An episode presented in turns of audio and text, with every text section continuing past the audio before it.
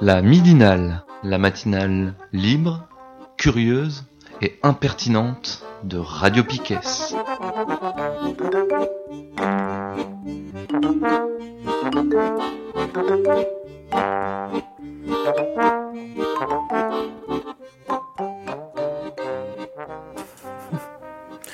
On est toujours lundi 15 avril, c'est la deuxième partie de cette midinale. Euh, et Steph va nous parler de Damasio. Ouais. Encore? Mais ouais. mais ouais, mais là, ce coup-là, c'est pas pour rien. Euh, c'est parce qu'en fait, euh, vous n'êtes pas sans savoir, mais comme la terre entière est au courant, Alain Damasio sort enfin, enfin, son livre tant attendu. Quand je dis tant attendu, c'est par toute une communauté de gens qui n'en peuvent plus. Euh, et quand est-ce que sort ce livre? Eh bien, il suffit d'aller voir sur le site de la Volte, puisqu'il y a un compte à rebours qui est lancé sur le site de la Volte. Donc, le livre sort dans, maintenant, je dis peut-être n'importe quoi, mais deux jours, 12 heures, et c'est-à-dire jeudi matin. Ok. Donc, jeudi matin, euh, vous aurez déjà deux abrutis de Radio Piquet qui feront euh, le guet devant la, La petite, petite librairie. Oui. Thomas, si tu m'écoutes, cœur, j'y serai avant toi. Euh, donc, qu'est-ce que c'est que cette histoire? Donc, c'est son livre s'appelle Les Furtifs et c'est édité à la Volte. Et euh, pourquoi est-ce qu'on en parle autant? Déjà parce qu'on adore Alain Damasio. Enfin, quand je dis on adore Alain Damasio, c'est j'adore Alain Damasio. Et euh, je vais être claire tout de suite, tout de suite. Euh, moi, ce qui m'intéresse chez Alain Damasio, c'est ce qu'il écrit, c'est sa fiction. Donc, Alain Damasio, à ce jour, c'est deux romans publiés et quelques nouvelles. Donc, les deux romans, il y en a un qui s'appelle La zone du dehors, qui a été publié en 2001. Puis, euh, La horde du contrevent en 2004. Et des recueils de nouvelles. Un premier recueil exclusivement composé de ces nouvelles, donc qui s'appelle Aucun souvenir assez solide. Et un recueil collectif, euh, plus récent, euh, toujours à la Volte, qui s'appelle Au bal des actifs. Et c'est autour de la question du travail. Euh, Alain Damasio, c'est aussi la création d'une maison d'édition pour pouvoir éditer ses livres, mais pas que les siens, en fait, après la publication de La Zone du Dehors. Donc, en 2001, il n'était pas forcément si content de ce que ça donnait. Et donc, bim, allons-y, euh, créons une, maison d'édition. Donc, la maison d'édition en question, c'est La Volte. Vous pouvez aller voir euh, le, catalogue de La Volte aujourd'hui, c'est euh, des titres vraiment très bons en science-fiction.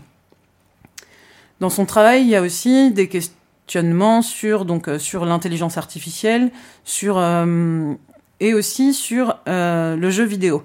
Alain Damasio, il a aussi créé avec d'autres euh, un studio de jeux vidéo qui s'appelle Dontnod, avec euh, pour les copains joueurs, coucou Thomas, un jeu vidéo qui est absolument génial dans la, dans la narration et qui s'appelle Life is Strange. Et puis Alain Damasio, c'est plus récemment, comme il le dit, un rapprochement avec le comité invisible, une participation accrue à lundi matin, euh, des rencontres organisées à la Bourse du Travail, notamment la rencontre qui s'appelait Tout le monde déteste le travail.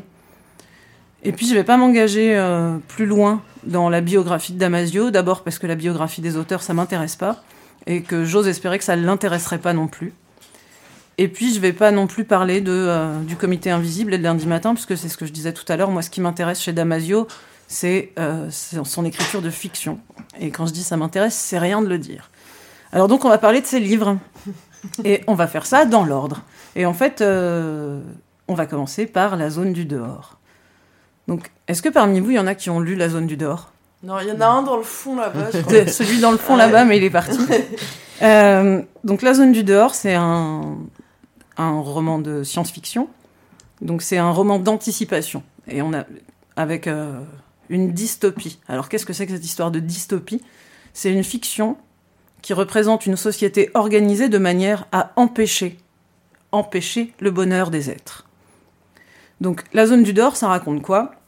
On est sur Cerclon, on est en 2084. c'est pas pour rien, 1984 hein, de Orwell, Société de contrôle, 2084. Donc on est sur Cerclon en 2084. Euh, après une catastrophe nucléaire sur la Terre, des satellites de Saturne ont été colonisés et des humains s'y sont massivement installés.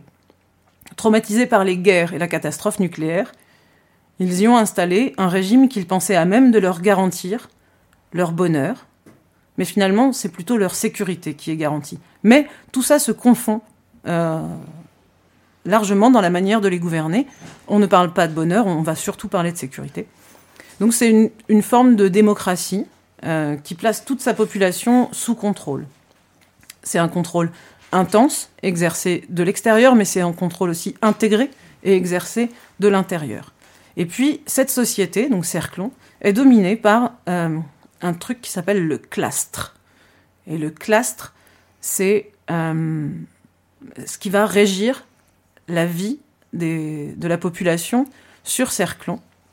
Et ce clastre, euh, à quoi il sert? Eh bien, il sert à classer les êtres. Le clastre se réunit tous les deux ans. Et tous les deux ans, euh, l'ensemble des données qui ont été collectées sur les êtres humains sont rentrées dans la machine et en ressort votre classement.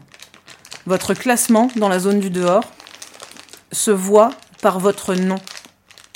La manière dont vous vous appelez dépend de votre rang dans la société. C'est-à-dire qu'on pousse le truc jusqu'au bout et on enlève même jusqu'au nom des gens.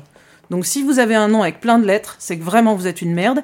Si vous avez un nom avec une seule lettre, et si cette lettre c'est A, c'est que vous êtes le président de Cerclon. Donc vous imaginez bien, à chacune, euh, ce qui est lié aussi à votre, euh, à votre classement, vous avez une petite puce qui est intégrée euh, à l'intérieur de vous-même, et ça vous donne accès à des zones dans la ville, et ça vous donne accès à certains magasins, et ça vous donne et ça vous refuse l'accès à certains endroits si vous n'êtes pas euh, digne de, enfin jugé digne d'y accéder. Alors tout ça c'est bien sinistre, mais au milieu de tout ça, un groupe lutte. Ce groupe c'est le Bosquet.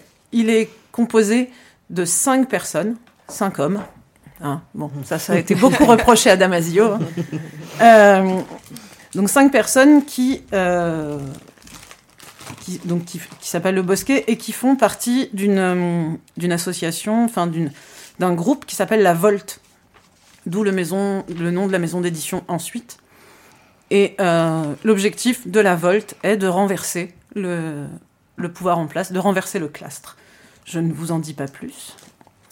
Le texte de donc ce texte-là, c'est une critique sombre Damasio, c'est pas un, c'est pas, un optimiste, hein, c'est pas un rigolo non plus. Hein. Non. Donc ce, livre-là, c'est vraiment une, critique sombre, féroce euh, contre les sociétés euh, dans lesquelles on vit aujourd'hui, hein. des sociétés euh, dites démocratiques, mais de contrôle de la population. Je reviens de Chine, il y aurait largement à dire sur. je pense que Damasio a été la zone du dehors, c'est presque dépassé maintenant sur la manière dont, dont ça se met en place. Donc c'est vraiment euh, un, pamphlet euh, contre, ça, mais c'est aussi un pamphlet contre les gens qui, acceptent de sacrifier euh, un tout petit peu de leur bonheur et de leur liberté pour un tout petit peu plus de sécurité. Et c'est aussi une charge assez violente contre, tout ce qui va se résigner en nous, quoi.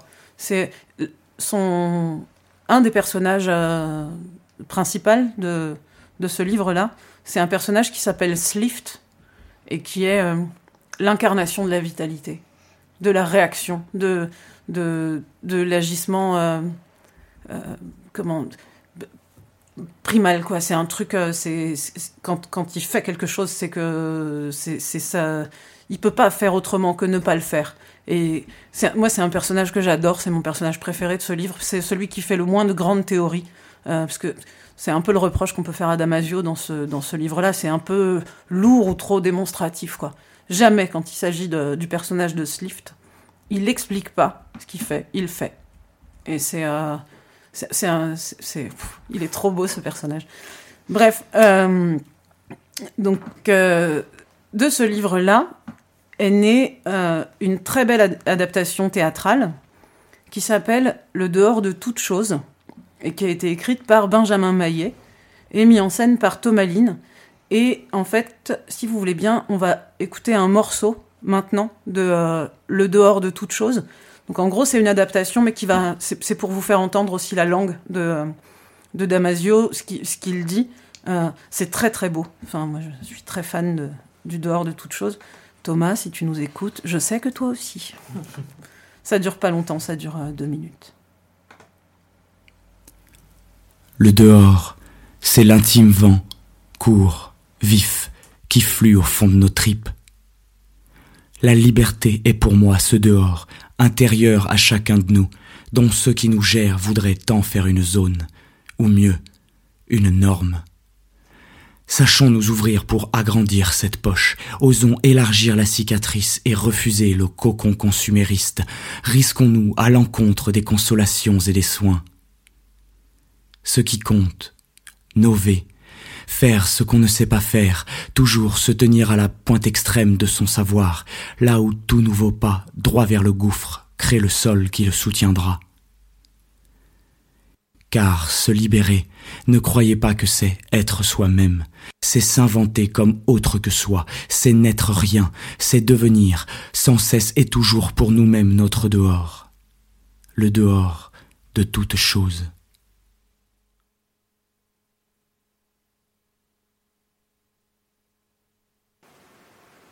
Vous dire qui vous avez été, qui vous êtes et qui vous devrez être. Voilà la stratégie de fond d'un gouvernement moderne.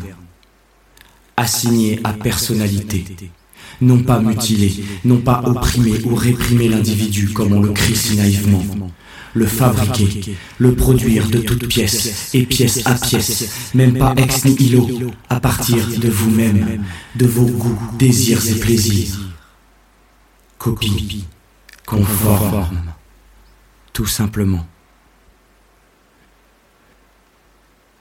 Une telle société de contrôle, aussi splendidement démocratique soit-elle, je la vomis. Et je la vomis pour des valeurs qui sont autrement vitales que ce triomphe à la régulière du conformisme, de la docilité et de la peur qui est cautionné parce qu'issue d'une majorité. Je la vomis pour la liberté, pour que la vie siffle dans nos viscères comme un ruisseau ardent, je la vomis pour un espoir. Que l'homme vaut mieux que ce qu'il est aujourd'hui.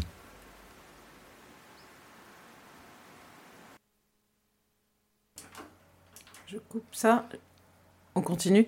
Euh, donc, en gros, euh, vous voyez à peu près le, texte. Euh, Mais tout, le passage là où on entend les voix en écho, c'est atroce parce que t'as l'impression qu'il est dans ta tête, du coup. Donc, mais ta gueule C'est horrible Alors, c'est c'est le choix de. C'est le choix de monter. Mais il est dans ta tête. Hein. C'est. Euh, moi, je... oui. ouais, ouais, Moi, je suis vraiment fan. Euh, je suis vraiment fan de, de cette adaptation. Même si, comme je le disais tout à l'heure, hein, il y, a, y, a, des choses euh, qui m'exaspèrent un peu dans, dans, la zone du dehors, et, et notamment ce côté un tout petit peu trop didactique ou, ou donneur de leçons parfois. Le, personnage principal, là, c'est beaucoup fait avec, euh, avec euh, des, des, prises de parole de, du personnage principal qui s'appelle Capt et qui est évidemment un homme, évidemment. Euh, entre 30 et 40 ans, et évidemment professeur de sociologie à l'université. Après, Damasio, il a pris plein sa tronche, parce que hum, il y a beaucoup de gens qui l'aiment vraiment beaucoup, donc on lui pardonne peu de choses. Euh, et notamment euh, sur ces questions, sur ces deux romans, sur la place accordée aux femmes. Dans la zone du dehors, c'est vraiment le pire du pire. Bon, après, il, se justifie en disant J'avais 20 ans quand je l'ai écrit, j'avais pas encore réfléchi.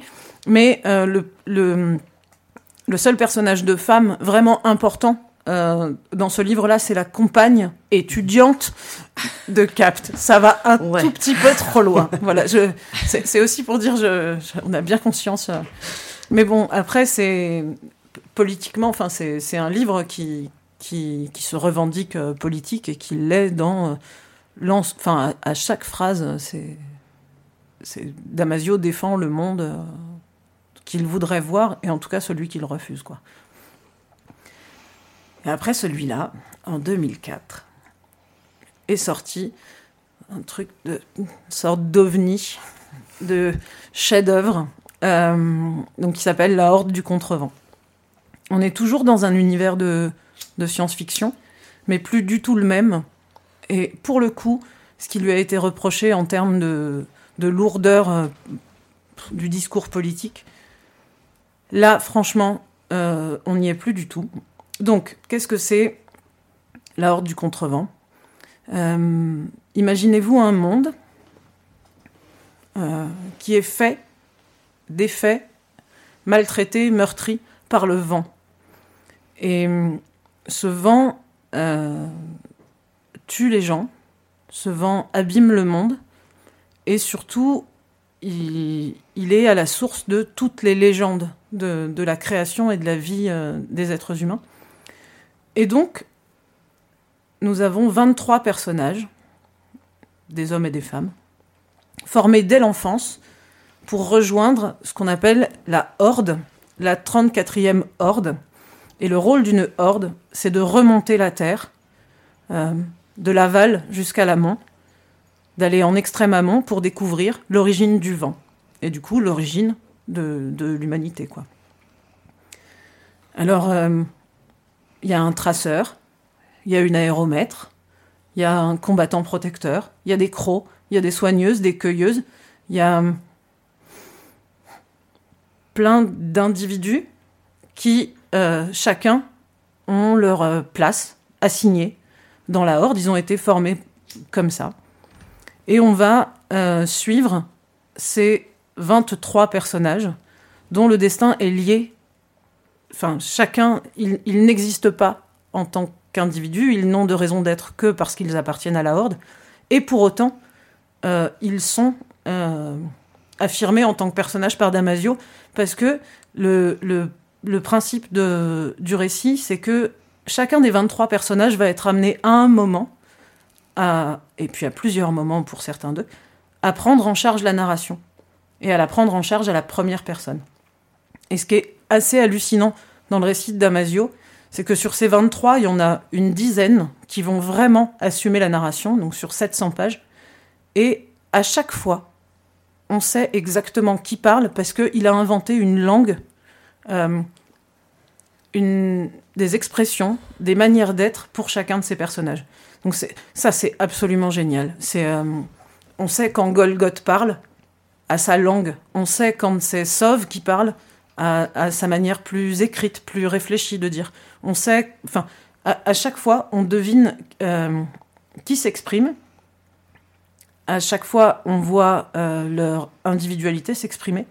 Sauf que à chaque fois, quand ils s'expriment, c'est euh, dans le but euh, commun, dans la recherche de la quête. Il, vraiment, c'est Damasio. Il a voulu faire un livre sur sur le lien, sur sur comment un groupe se constitue, comment les égaux vivent dans ce groupe et comment on doit ce qu'on doit sacrifier en fait pour euh, parvenir à, ce but commun.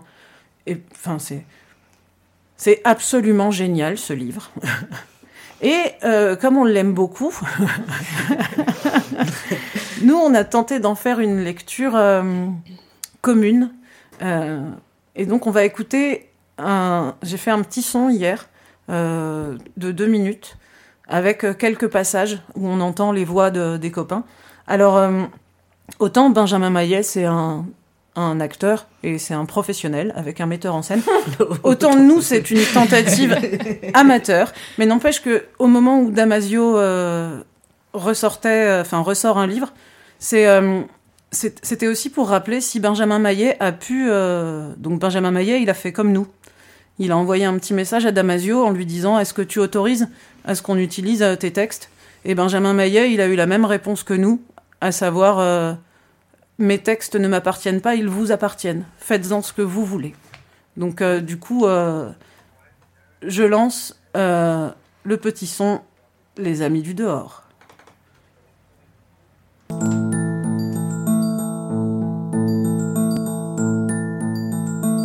Peut-être le ressentirez-vous au pire de la souffrance, mais vous marcherez toujours à l'avant-proue d'une armée de morts qui fera masse dans votre dos.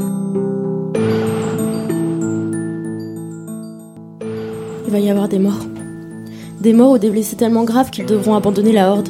S'ils survivent à leurs fractures, aux hémorragies internes, celles que je ne pourrai pas stopper. Je les regarde et je sais que je ne pourrai pas les aider. Pas plus qu'ils ne pourront m'aider. Chaque quête est si strictement intime, elle est souvent invisible à soi-même. Je les regarde et j'ai peine à respirer. J'ai envie de les prendre dans mes bras, envie de les serrer contre moi, qu'aucun d'eux ne soit seul au moment où ça viendra. Tu vas crever, Alm. Quand je rêvais de l'extrême amont, je rêvais de retrouver mon visage exact, debout devant moi. Mon visage tel que le vent et ma vie l'ont sculpté, avec ses rictus, ses rides véridiques et sa beauté d'âme, s'il m'en reste une. À présent, j'ai peur. Je n'ai plus de face. Vole, vole, schiste, vole encore pour moi, mon esclave. Vole à travers ma fatigue, par la grille de mes côtes. Déplie dans le granit tes ailes de la falaise et fuis. Coupe droit dans l'épaisseur du ciel et reviens-nous. Certainement. J'aurais voulu atteindre l'extrême amont. À quoi bon raconter? Vous autres, les abricots, vous n'y comprendrez jamais rien. Vous vous branlez sur nos vies dans vos bureaux avec l'éolienne qui ronronne au-dessus de vos têtes chevelues et vous nous enviez. Oubliez-moi.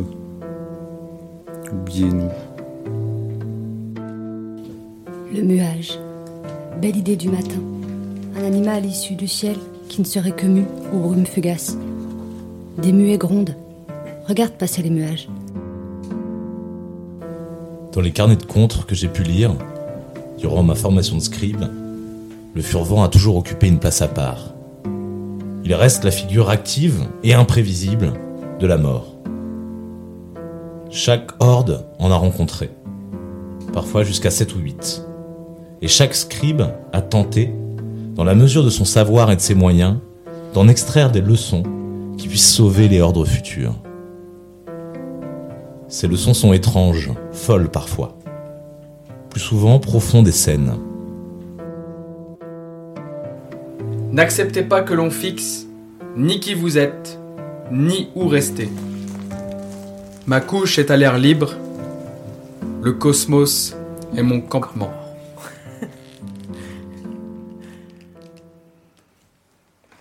Voilà, on a réécouté les copains. Ouais, puis euh, ça fait pas si amateur que ça. Non, on est- Oh non, c'est plutôt. C'était. Ouais, ouais. Ça m'a fait un petit peu d'émotion en réécoutant. Ouais. Euh, J'ai refait un montage hier. Je fais oh, oh, c'est bien. Les copains, euh, les copines étaient très impliqués. Ouais, ouais, c'était. euh, Donc euh, tout ça est réécoutable sur le site de Radio Piquet. Ouais, mais je crois que je vais faire un. Ça Comme... s'appelle comment? Les amis de la horde Du dehors. Les amis du dehors? Ça s'appelle les amis. Ça s'appelle les amis du dehors. Je crois que je vais remettre un petit post Facebook comme j'ai fait un petit teaser euh, là. Et donc maintenant, euh, je, je passe les furtifs. Donc il sort jeudi. Il est édité par La Volte. Il sera accompagné d'un CD. Dans les livres de Damasio, il y a souvent comme ça cette tentative. euh, de d'accompagner quoi. Soit de faire des bandes son du film soit de, du livre soit de faire des de la vidéo. Enfin c'est c'est quelqu'un qui bosse euh, beaucoup euh, je disais sur les jeux vidéo. C'est quelqu'un qui bosse beaucoup beaucoup avec Faune Radio par exemple à la création sonore. Enfin donc là il y aura un CD avec. Qu'est-ce qu'il y aura dedans? Eh ben mystère. Et puis il avait donc on l'attend depuis longtemps il y avait un le premier chapitre qui avait été euh, publié par les Inrock. Alors déjà, j'étais vénère que ce soit dans les Inrock. Euh, bref, passons. Donc, euh, je l'ai lu, puis je me suis empressée de l'oublier parce que c'était il y a un an et demi. Et puis, euh, il nous, il arrêtait pas de nous dire ça va sortir dans deux mois, ça va sortir dans trois mois. Et puis, ça sortait jamais.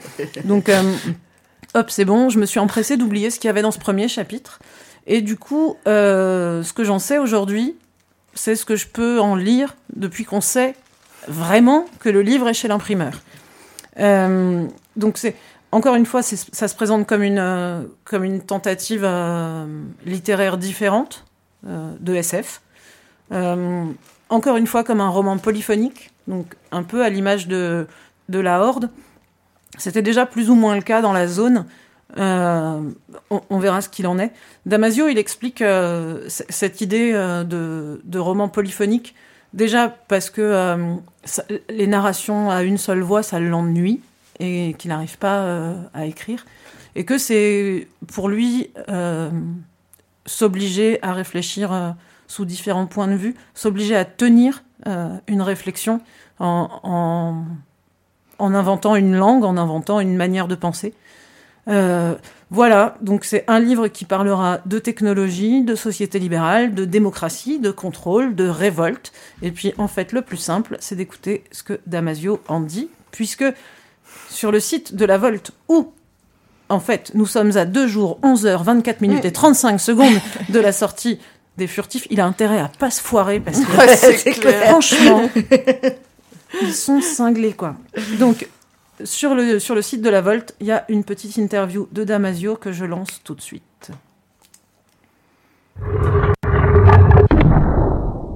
Bonjour, je suis Alain Damasio, écrivain de science-fiction, et donc je viens de, de terminer mon roman Les Furtifs. Ça se passe en, en 2040 en France, dans un, univers ultralibéral, et euh, dans lequel on a découvert qu'existaient des êtres euh, extraordinaires qui s'appellent les furtifs et qui vivent dans, dans l'angle mort de la vision humaine. Et donc c'est l'histoire d'un père qui part à la recherche de, de sa fille, qui s'est enfuie apparemment euh, avec des furtifs. Donc c'est un livre que j'ai voilà, conçu déjà euh, il y a très longtemps, il y a 14 ans. Et c'était une tentative à l'époque de, euh, de continuer mon travail sur la zone du dehors, c'est-à-dire d'essayer de comprendre comment on pouvait échapper à cette mutation ultime de la société de contrôle, enfin de la société de contrôle, qui était euh, la société de traces. Quoi. Voilà. Donc dans un monde absolument euh, ultra surveillé, ultra tracé, ultra traqué, où, la moindre, euh, voilà, le moindre acte numérique est, est parfaitement cartographié, profilé, et te revient dans la tête pour qu'on te vende beaucoup, beaucoup de choses. Donc dans ce monde-là, c'était de dire bah, qu'est-ce qui peut, voilà, qu'est-ce qui peut répondre à ce monde-là, qu'est-ce qui peut s'y opposer, qu'est-ce qui peut le dépasser? Et l'idée a été de bâtir ces, ces- ces êtres qui sont les furtifs, qui sont vraiment l'envers absolu de, la société de contrôle. Et puis en fait, euh, la réalité, c'est que j'ai pas du tout fait ça. euh, c'est souvent le cas. C'est-à-dire que j'ai vraiment, je suis parti sur un thriller euh, éthologique, c'est-à-dire un thriller autour de ces êtres, les furtifs, qui sont pour moi l'incarnation de la, de la plus haute vitalité. Voilà. Donc c'est un livre pour essayer de, de- de réussir ce que j'ai raté dans les deux précédents, quoi. C'est-à-dire de poser la question de la vitalité euh, absolue à partir d'une incarnation qui soit, euh, qui soit totale et qui soit des espèces d'animaux, végétaux, minéraux, euh, capables d'autopoïèse, capables de métamorphose, capables d'atteindre des très hautes vitesses, capables d'une intensité magnifique, et qui naissent comme ça du son, et, euh, donc de, suivre et de, découvrir ces, ces êtres-là, et, pourquoi et comment ils interagissent avec, euh, avec l'être humain. Quoi. Et qu'est-ce que ça produit, impacte sur l'humanité, qu'est-ce que ça nous pousse à faire, euh, vers où ça nous embarque. Quoi. Voilà. Donc c'est, pour moi, les furtifs, c'est une ligne de fuite. Voilà. C'est une ligne de, de fuite, une ligne de perspective que donnent ces, ces êtres et qui tirent l'humanité, qui tirent les humains et les personnages du livre vers, euh, vers cette vitalité extrême. Quoi. Voilà. Donc c'est ça un peu le, le roman. Après, y y a- c'est, un livre très politique, comme, l'a été la zone, peut-être plus, fin, au sens où j'essaie vraiment de, euh, mettre en place beaucoup d'alternatives, voilà, euh, beaucoup de possibilités de construire autre chose, beaucoup de façons euh, d'échapper à ce monde du contrôle. Comment être furtif dans un monde voilà, ultra libéral, ultra zoné, parce que les villes donc sont ont été privatisées, toutes les villes intéressantes ont été rachetées par les multinationales. Donc euh, voilà, Orange a été racheté par Orange et ça se passe d'ailleurs à Orange. Paris par LVMH, euh, Cannes a été racheté par la Warner, etc. Et dans ces villes, ben, on paye plus d'impôts, on, paye des forfaits, standard, premium, euh, privilège. Et si tu as le forfait privilège, ben, c'est super parce que tu as accès à 100% voilà, des avenues, des rues, des parcs, des squares de la ville. Mais si tu as le forfait standard, tu n'as plus accès qu'à en gros 50% de tout ça. Donc tu es dans toutes les rues embouteillées, euh, à fort trafic, euh, les squares sont, sont remplis d'enfants. Et donc euh, il y a ce zonage permanent. Et évidemment, ce zonage est contrôlé parce que tu possèdes, comme tout le monde, une bague. Cette bague est, une sorte de, de bijou connecté, de, de U-bijou, sur lequel toute ton identité est évidemment archivée en permanence. Une sorte de smartphone, mais miniaturisé comme ça. Et donc tu es géolocalisé, bien sûr, tu es suivi, tu tracé. euh, Et, euh, et comment t'échappes à ça Voilà, comment t'échappes à ça Comment tu construis une, existence libre dans un monde euh, aussi fluide et aussi joliment contrôlé Voilà, c'était Alain Damasio qui parlait des furtifs. Et donc juste sorti dans euh, deux jours, tout ça, jeudi matin. Jeudi matin, la petite libre, ça ouvre à quoi, à 10h Ils ont intérêt d'ouvrir à 9h15 parce que ça va pas le faire.